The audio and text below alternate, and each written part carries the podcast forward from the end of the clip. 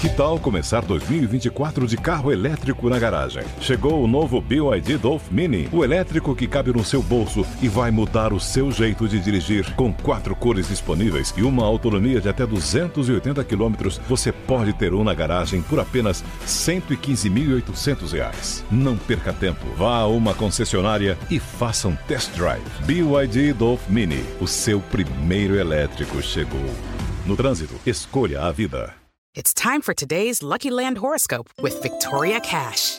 Life's gotten mundane, so shake up the daily routine and be adventurous with a trip to Lucky Land. You know what they say your chance to win starts with a spin.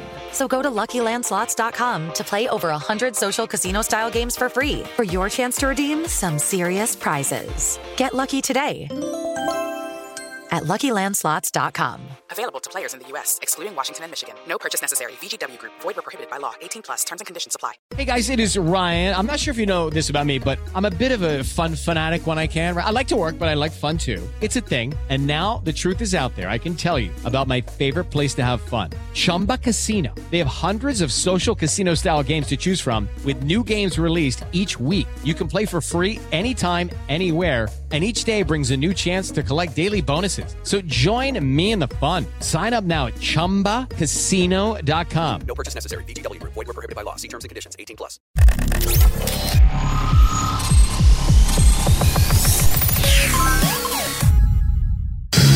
Com muitas inovações tecnológicas e números da indústria automotiva, a gente começa mais um Ligados na Tomada e com dois craques, cracaços aqui da indústria automotiva.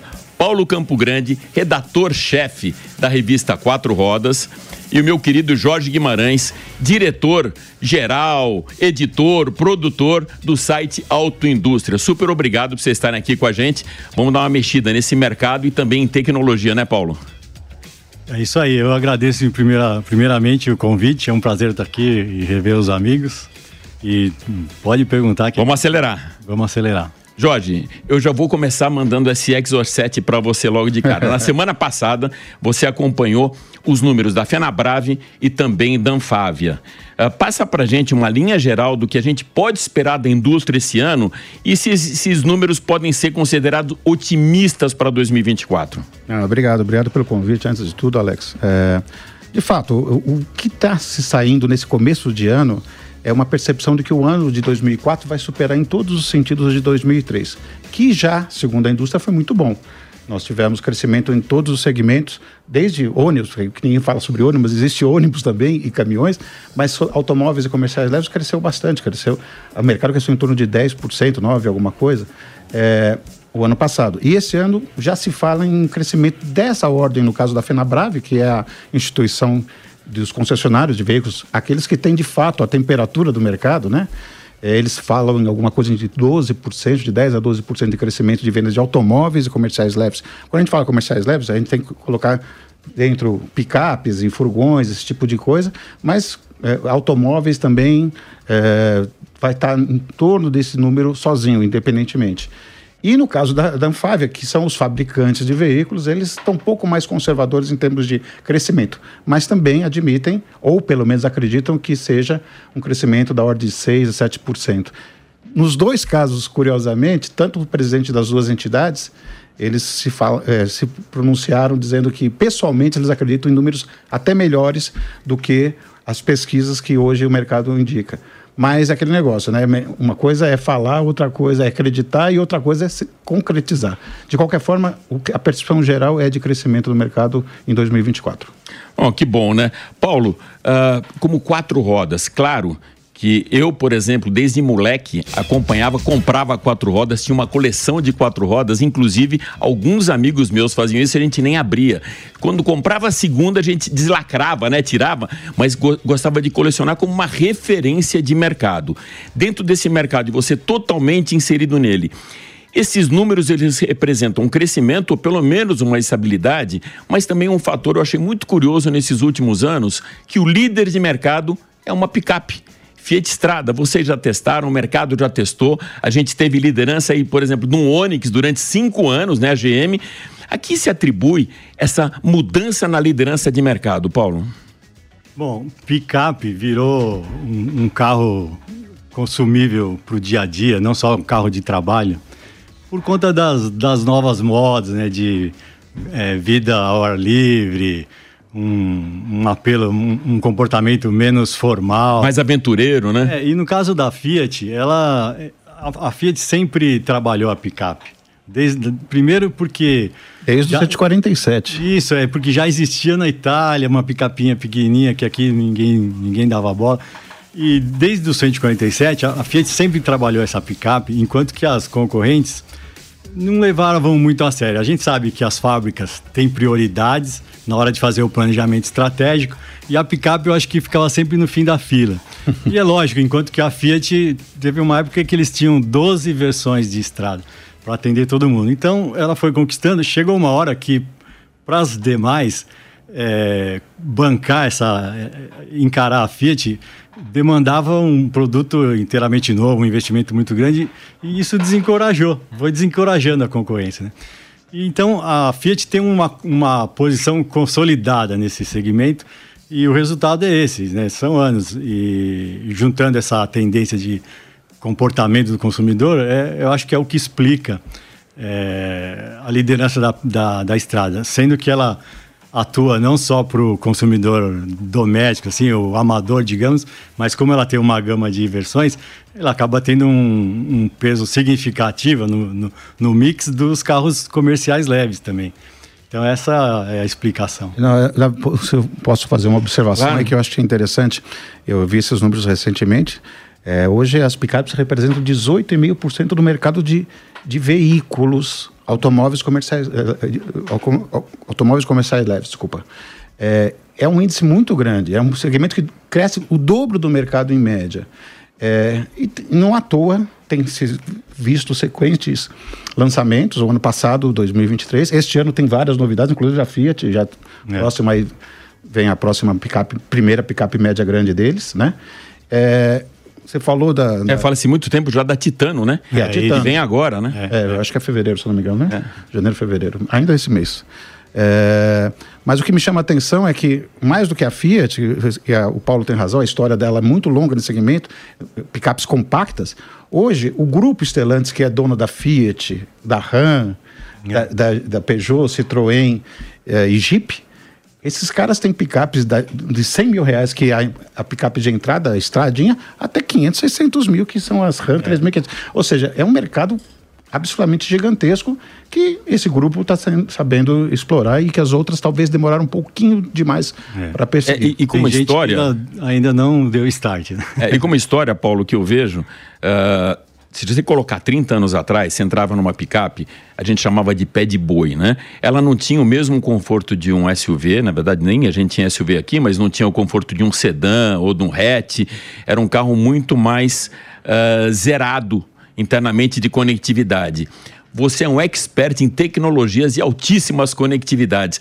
Como que você viu esse crescimento da conectividade e evoluções tecnológicas dentro do carro, até mesmo nas picapes, até mesmo nos utilitários? Então, as picapes têm uma coisa muito curiosa, que as picapes são é, o único carro, o único segmento que resistiu firmemente à onda dos SUVs.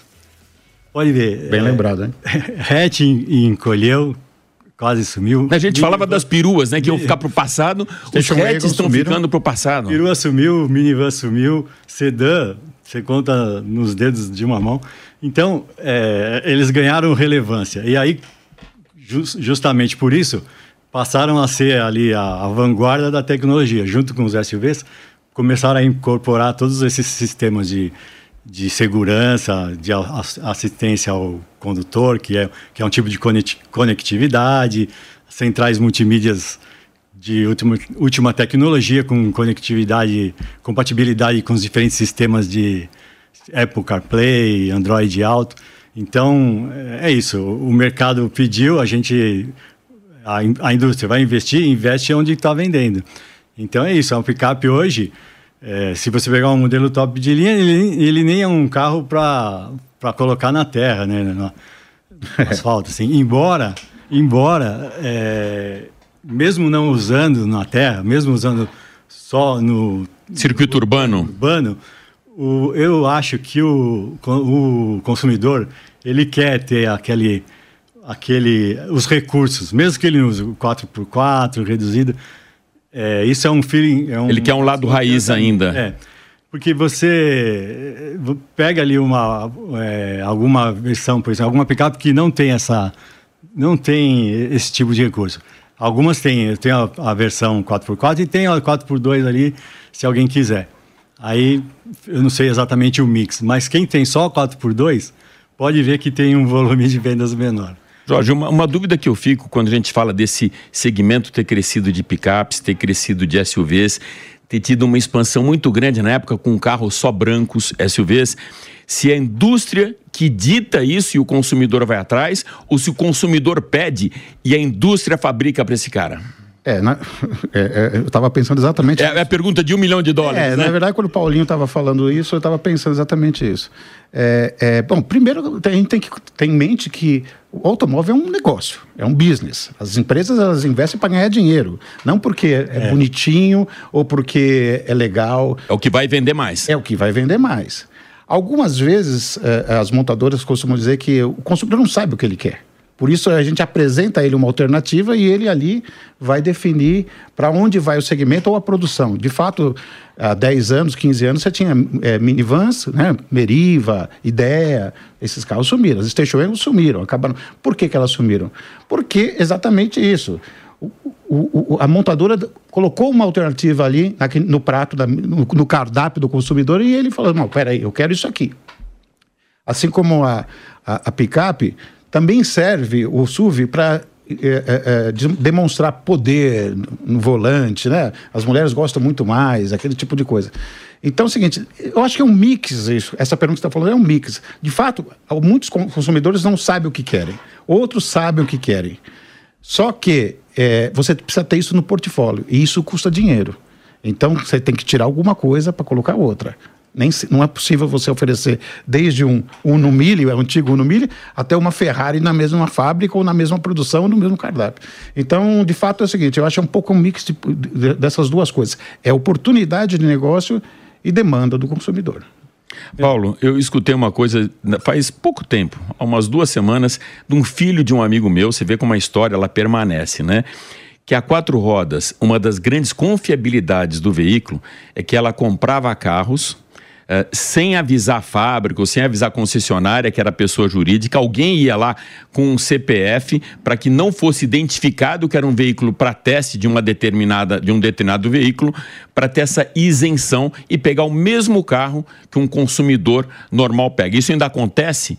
Existe esse processo ainda para que vocês consigam fazer um teste. Por que, que eu pergunto isso? Porque o pai desse meu amigo, Rogério, ele falou para o filho, o filho veio perguntar para mim: não, antes de comprar qualquer carro, dá uma consultada na quatro rodas. Você vê como isso a história permanece. Vocês ainda fazem isso? Ainda fazemos. A gente faz isso há como que é essa mecânica? Vai alguma pessoa física e compra? É, a gente, uma pessoa jurídica, né? Compra como se fosse um carro da editora Abril ou de uma empresa do grupo ali, para não se identificar como sendo de quatro rodas. Então a gente compra o carro, roda com o carro, o carro vira um carro de serviço ali na redação e, e fim de semana quem vai viajar leva o carro, porque a gente precisa fazer quilometragem. Mas é tudo, a gente tem um diário de bordo ali, é tudo anotado, toda a quilometragem e todos os eventos. E a gente simula a jornada do consumidor. Leva o carro na, na concessionária nas revisões. Só que tem várias é, pre é, preparações, por exemplo. O carro a gente comprou na concessionária, é um carro que, que de linha normal. É, só que quando a gente recebe, a gente faz a marcação das peças de maior rotatividade. E nas revisões, quando a gente leva o carro para revisão, gente, na volta a gente confere, confere se foi feita a manutenção conforme prescrito pela fábrica e se não se foi, se não foi, se a peça é original, se não é. Nossa, é quase uma auditoria que uma vocês auditoria, fazem. Uma auditoria. E quando chegar ao final, agora a gente roda 100 mil quilômetros né, com cada carro, porque com, ao longo do tempo começou com 30 mil, né, mas ao longo do tempo os carros foram evoluindo, a tecnologia foi evoluindo, então chegava a 60 mil, você abriu um motor e não tinha o brunimento ali, estava intacto, tal, então a gente esticou esse prazo. E aí no final a gente desmonta o carro e mede todas, faz todas as análises ali para ver como ele chegou ao final da jornada. Agora, esse mês aqui, a gente estreou um, um carro elétrico, o primeiro carro elétrico da nossa, da nossa frota. O desmonte vai ser mais Cara, isso suave. todo mundo vai ter muita curiosidade, né? Nossa, a gente está fazendo um banco de pautas lá, porque todo dia tem uma ideia nova de, de explorar. Que legal. O objetivo é esse mesmo, é desmistificar esse, esse universo do carro elétrico. Porque até para a gente é, é, tem muita novidade, né? No dia a dia, assim, você vive descobrindo alguma coisa. E passando ali, no final do ano a gente ficou com, com alguns carros elétricos para uma matéria que eu vou fazer em fevereiro ainda. Atenção. Que ele não pode contar para gente ainda. Mas é, e, e, eu mesmo, eu, eu, nunca tinha experimentado. Eu pego os carros, já peguei vários carros elétricos, né? Mas é, eu não chego a, esva a esvaziar a bateria. Antes disso, ou eu devolvo para a fábrica ou para alguém da, da equipe. É não por malandragem. Não, boa. Mas porque o cara. É porque precisa. E a, a pessoa acaba cuidando do abastecimento. Dessa vez eu vi, na. Na própria senti na, na caia o que é ficar uma hora e meia ali esperando sua vez de carregar. E depois mais uma hora e meia para carregar 50%, 60% da bateria. Jorge, falando um pouco de carga, mas uma outra carga, vamos falar para esses números, né? A gente já teve uma carga máxima, a nossa bateria da indústria automotiva carregada no máximo, que eu lembre pelo menos, 3,7 milhões por ano de, de produção lá para 2011 e 2012. Exatamente. Quando se falava, e hoje eu não sei se esse número é real ainda, de 5 milhões de unidades produzidas a ano, que é a nossa capacidade produtiva. A gente está beirando, pelo menos pelos números que eu vi, 2,1 né? Ou seja, bem longe até. Tem mais até, dois, mais dois, dois e três. Dois e três. Isso. Mas ainda bem longe desse 3,7. A gente vai conseguir retomar esse patamar de 3,7 milhões ano? É, na verdade, é, é, bom, você falou de capacidade produtiva, isso é um número meio, meio obscuro, porque se uma, uma, uma fábrica não produz em um turno, apenas em um turno, tem dois turnos que ela não está produzindo.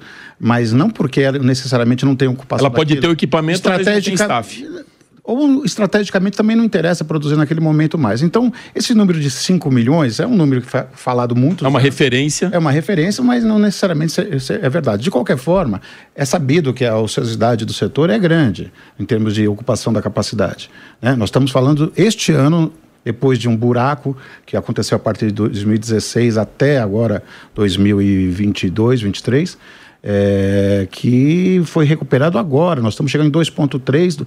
A previsão esse ano é 2,4 é, milhões de veículos vendidos ou produzidos. Não, não muda muito, porque tem, também tem exportação e também tem importação de veículos. A pandemia derrubou muito isso?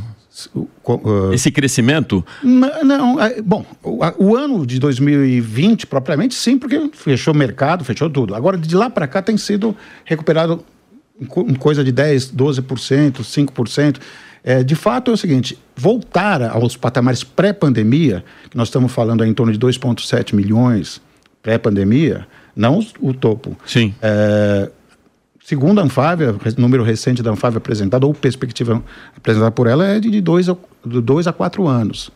Não em 2025, não em 2026, talvez até em 2027, 2028 nesse patamar. Agora, voltar aos 3 milhões e, e, meio quase que nós tivemos lá no começo da década passada, esse é um... É um sonho de verão. É um sonho de verão, mas que, que agora tem um sinal chamado Mover, que é o um programa lançado pelo governo, aliás, é um projeto de lei do governo, que é um programa de incentivo à indústria automobilística, também em função de tecnologias, não só produção, mas tecnologias principalmente, e meio ambiente, que pode ser, segundo as montadoras, um, uma diretriz que pode levar novamente o Brasil a um patamar de 3 milhões, acima de 3 milhões de veículos.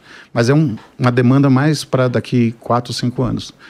Entendi. Paulo, você está fazendo praticamente um laboratório com um carro elétrico, é o que vocês vão fazer agora. Mesma coisa que vocês fazem com um carro combustão, um carro 100% elétrico. Uh, eu queria que você comentasse um pouco de que maneira que o consumidor pode ser beneficiado, primeiro, com a chegada das chinesas e com essa tecnologia da eletrificação, tanto 100% elétrico quanto dos híbridos. Qual que é a tua leitura? Bom, a primeira coisa, quando você pensa... Antes de você finalizar a pergunta, eu já estava pensando, preço. Né? Aumenta a concorrência, a tendência é que o preço caia. Os chineses estão chegando com um preço muito agressivo, não só no Brasil, onde eles estão entrando. E com qualidade, né? E com qualidade.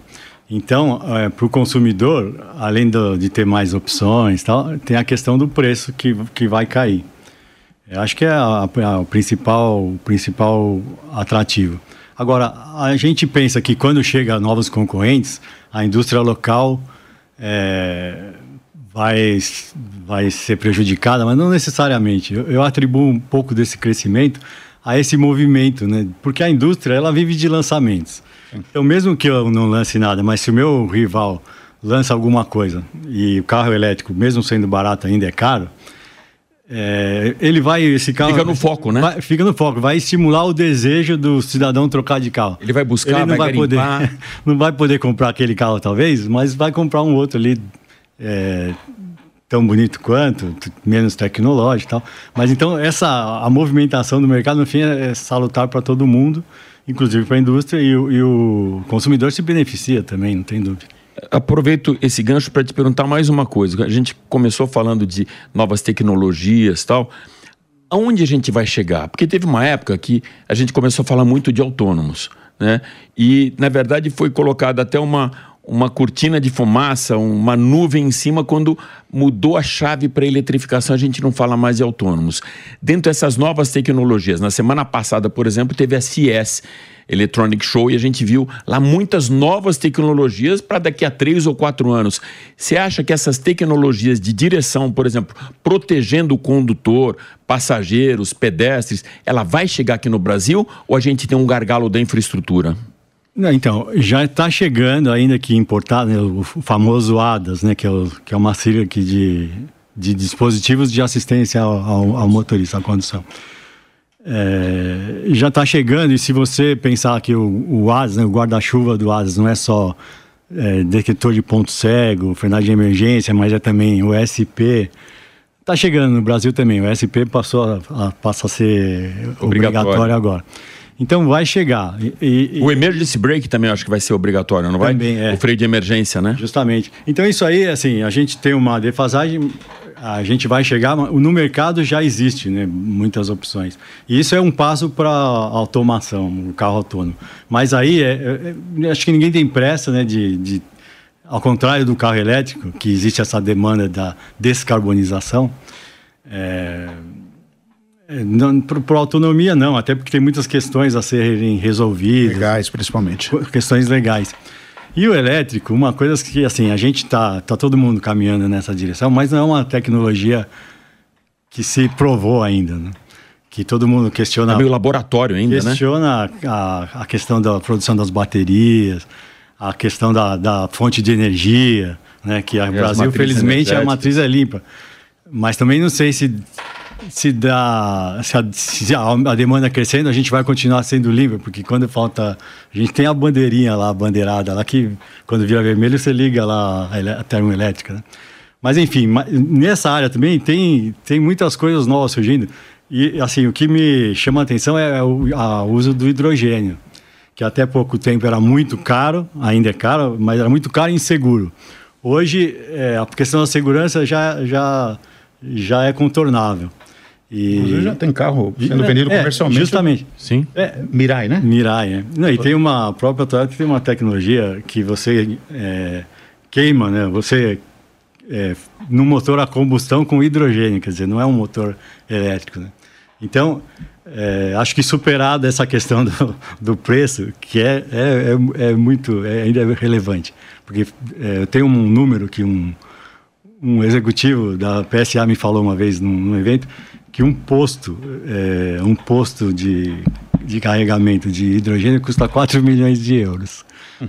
É, então, assim, acabou sim. a conversa aí, né? sim, não, sim, não vamos falar. Já fica meio distante, mas é lógico né? Que é, mas é lógico que a gente sabe que tecnologia é assim mesmo. Né? Hoje carro elétrico é caro, daqui a pouco vai ser commodity, né? esse carro convencional, e o, o hidrogênio também vai chegar lá. E, e eu acho que é uma tecnologia pelo menos por enquanto, é, menos, é, que também é natural, né? Quando ela está menos em evidência, menos gente aponta o dedo também. Não, e custo, o hidrogênio pode ser sujo também. Ainda. Não, é, o hidrogênio pode custo, ser sujo. Eu vejo um gargalo muito forte, principalmente quando você vai numa coletiva de imprensa e o executivo fala para você: não, isso é importante por conta do ESG, o consumidor está preocupado com carbon zero. Para mim, isso é um grande papo furado. O, o consumidor está preocupado com o bolso. E eu quero pegar um gancho, peguei um recorte do que o Andretta falou durante a coletiva da FenaBrave, ele era o presidente da FenaBrave, é que o que vem de caminhão é PIB e o que vem de carro é crédito. Exato. Como estão as linhas de crédito? Melhorou? Teve um, uma diminuição em adimplência? Porque a gente sabe que o dinheiro fica muito mais caro quando o cara não paga. É aquela história do Tostines e vende mais, né? Como que você vê essa equação? Não, a tendência é de melhora. Eh, Aliás, não sou eu que estou falando. Os próprios revendedores de veículos estão falando isso. A tendência é de melhora. Com a queda da taxa de juros re- recente e, que- e que se tende a, a continuar nos próximos meses, a ideia é que a inadimplência é, diminua, né? ou pelo menos a percepção é que a tendência é essa, e de que as taxas oferecidas pelos bancos, sobretudo os bancos de montador... Que o dinheiro ainda é caro, né? É, o dinheiro é caro, e, e- e- e- e- mas tenha os braços financeiros de, de- cada montadora, que são os bancos que fazem de tudo para vender carro. Que o negócio deles é vender carro. Os montadores querem vender carro. Sim, querem- sim, sim. Então a tendência é sim de que nos próximos meses a inadimplência caia, portanto o risco caia, portanto as taxas cobradas pelos bancos também caiam. É, isso tem acontecido, é, aconteceu muito no passado, é, quando os financiamentos ainda prevaleciam sobre as vendas de carros. Hoje não, até recentemente, 2023, 2022, se vendia mais carro à vista do que financiado. É um contrassenso. Né? Então, de fato, essa tendência tem, vai mudar agora, tende a mudar a partir de, de 2024, com a queda da taxa Selic, que, que, que se, se espera chegue a um dígito alto, claro, 9, 9, abaixo de 10 de qualquer forma, no final do ano. Então, isso é um outro cenário que, que vai ajudar bastante o comércio de veículos no Brasil, novos e usados. É um mercado importante falar Sim, isso sim, sim. o mercado de usados. É o Muito grande. é a Tá mola, crescendo muito. é a mola pro, usados. é a mola para o novo. E o mercado de, de seminovos está crescendo muito mais do que o de novos. Eu peguei alguns outros números aqui, Paulo, de vendas de carros em 2023 e também das marcas que mais predominaram no ano passado. Eh, foi mais vendido o Fiat Strada, na sequência o Polo, né, Volkswagen Polo e o Chevrolet Onix. E dentre as montadoras, com 22%, isso é um número realmente impressionante. Você que já esteve lá na casa, na Fiat, você sabe disso. 22% de mercado, a, a Fiat e Grupo Estelantes, um terço praticamente do mercado, 31,5%. Olha só como está. Volkswagen em segundo, e de repente, por conta da, da grande jogada de trazer o Volkswagen Polo, eu acho que esse foi um, impu- um- um impacto muito grande que ela deu, ou seja, abriram o olho e falaram, vamos colocar GM em terceiro e Toyota em quarto. Essa mudança, a gente até comentou antes, teve cinco anos de predominância Onix, GM e tal, e nos três últimos falando de Fiat Strada de produto. Mas como marca, como grupo, o que, que fez a GM perder a liderança, Volkswagen perder a liderança e Fiat está em primeiro? Ah, isso, isso é uma resposta bem complexa, porque são vários fatores. né? Quando você coloca Stellantis, é, é covardia. É outra história porque são cinco É marcas, seis história, marcas, é. não dá para... E, e é curioso, né, que a Fiat, de- a minha percepção, é que dentro da estratégia da Stellantis, a Fiat ficou em compasso de espera ali, né, porque tinha que lançar a Jeep, aí veio aí a, a fusão com o PSA, então a Fiat foi ali fazendo o, o, o que tinha ali, né, foi o dever de casa. é, o dever de casa é isso. Não tem assim.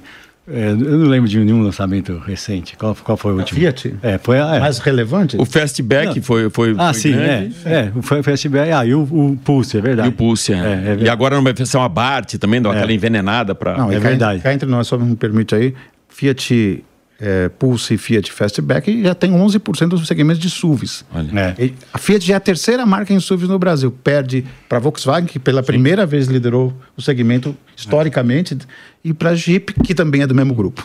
Bom, mas aí, é, aí você olha, talvez olha- olhando para as estratégias separadamente, talvez você tenha uma visão mais, mais clara. Sei lá, a Volkswagen, ela trouxe essa plataforma MQB que, Sim. que foi é, muito importante. Mas quando lançou o Polo, não tinha preço. O carro era muito caro, só começou a vender agora porque ele foi reposicionado. E, e, porque, na verdade, assim, o Polo sempre quis ser o, o, o, Gol, né? Desde, Sim. desde sempre, mas não tinha, nunca chegava num preço razoável. Ou, o Gol quis o Polo, né? É, a, a, a Volks nunca, a Volks queria aposentar o, o Gol, mas não conseguia, né? Vários eventos. Bom, enfim. E ela, é, ela, quando eu falei que tem gente que está de fora do segmento de picapes, é, pensei na Volks, porque tem a Saveira ali. É, a nova Saveira tem. Enve... É. envelhecendo não, a, a, a Amarok que não vai ter nova geração, a tal picape intermediária que chegou a ser mostrada no último salão automóvel não aconteceu. O último então, salão vai, que foi 2018. vai acontecer agora. Então, é assim, e é um segmento relevante. Né? Então, assim, no global, por que, que ela não foi... É, não, não, não chegou empatada ali com o Fiat? Pode ser uma razão. GM, eu acho que também não teve. A GM ali tem um. Eu acho que existe uma estratégia global, né? Pela eletrificação. E o Brasil também ali.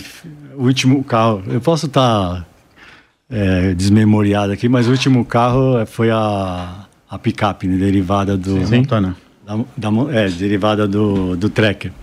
E, e aí você olha as vendas, por exemplo, ela não, se você olhar o ranking de vendas do ano, você vai ver que essa picape não decolou. É, a grande vendeu aposta menos, agora é Silverado. Vendeu menos que né? Saveiro. Equinox e tal. Para finalizar, Jorge, independente dos números que você acompanhou de Fenabrave e de Anfávia, como você vê o ano de 2024? Eu acho que seria muita pretensão da minha parte discordar de quem está na ponta da, dos negócios, seja produzindo ou seja vendendo carro. Mas, de qualquer forma, é um, minimamente, é o que eu falei, a base, a base para vários segmentos era muito fraca. De, desde 2020, com a pandemia, o mercado foi lá para baixo. Então, a base veio aumentando lentamente e, mais uma vez, agora aumentou em 2023. Não vai ser surpresa se, se crescer 10%. Vamos ficar entre o que a Anfávia diz e o que a FenaBrave diz.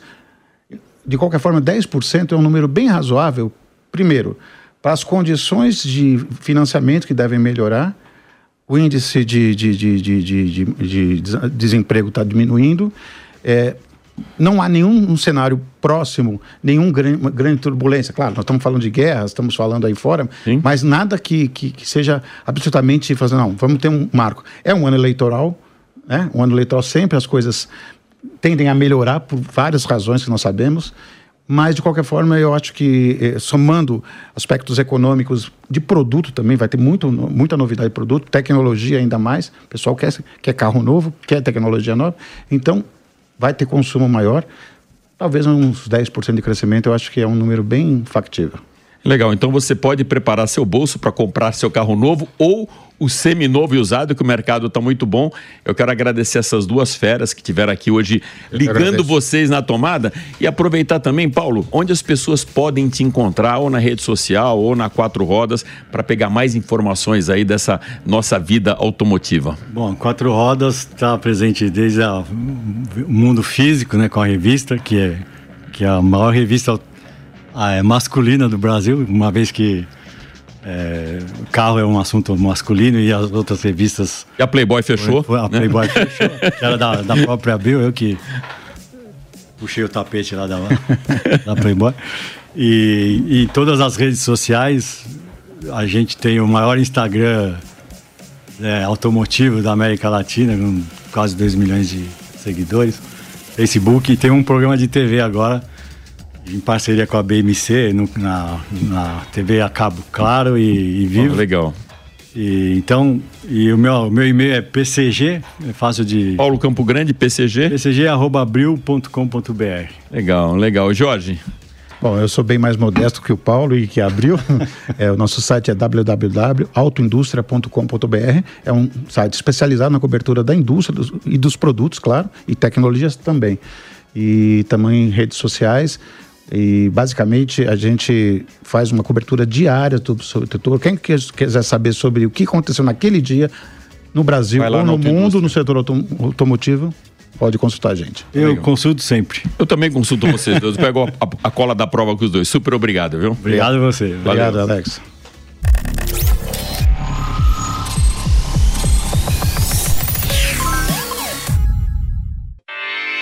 Realização Jovem Pan News. It is Ryan here, and I have a question for you. What do you do when you win? Like, are you a fist pumper? A woohooer, a hand clapper, a high fiver. I kind of like the high five, but if you want to hone in on those winning moves, check out Chumba Casino. At chumbacasino.com, choose from hundreds of social casino style games for your chance to redeem serious cash prizes. There are new game releases weekly, plus free daily bonuses. So don't wait. Start having the most fun ever at chumbacasino.com. No purchase necessary. VGW Group. Void were prohibited by law. See terms and conditions. 18 plus. Step into the world of power, loyalty, and luck. I'm gonna make him an offer he can't refuse. With family, cannolis, and spins mean everything. Now, you wanna get mixed up in the family business. Introducing The Godfather at ChumbaCasino.com. Test your luck in the shadowy world of The Godfather slot. Someday, I will call upon you to do a service for me. Play The Godfather now at ChumbaCasino.com. Welcome to the family. No purchase necessary. VGW Group. Void were prohibited by law. 18 plus. Terms and conditions apply.